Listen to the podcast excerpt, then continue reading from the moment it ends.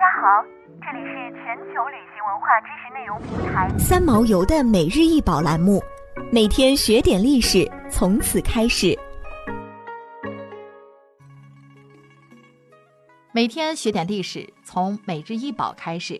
今天给大家介绍的是白玉福寿纹葫芦形壶，通高二十厘米，以整块和田白玉雕琢而成，现收藏于武汉博物馆。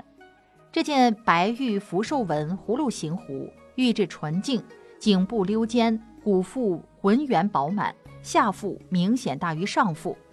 唐朝诗人潘岩所因玉壶眼玉性为尖，成壶体更圆的美感一览无余。玉壶腹部雕刻着福山云海和蝙蝠图案，这种题材被称为“流云百福”，是我国传统吉祥纹饰。壶下腹两侧还浮雕篆书“寿”字，流和柄的下端也各是一对精巧的蝙蝠，寓意福寿双全。整体纹饰传达着长寿安康、福禄双全的美好寓意。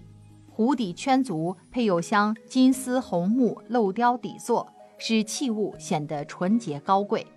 我国古代十分注重器物上纹饰的装饰效果，陶瓷、玉器、青铜器等各类器物上比比皆是。但凡植物、花卉、动物、文字、故事、传说以及山水自然风光、鱼胶耕读等等，均是常见的纹饰题材，寓意丰富多彩，表达了人们在生活中的一种希望、追求与热爱。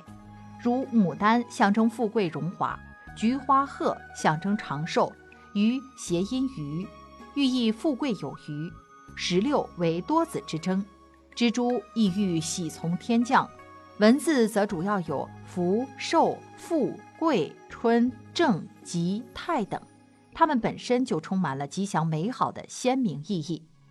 古时玉壶多有作为饮酒器皿之用。为宴饮对酌增添了许多情趣。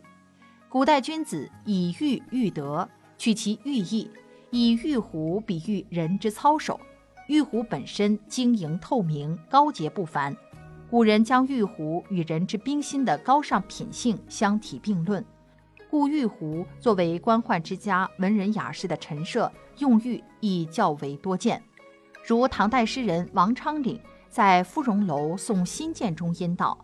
寒雨连江夜入吴，平明送客楚山孤。洛阳亲友如相问，一片冰心在玉壶。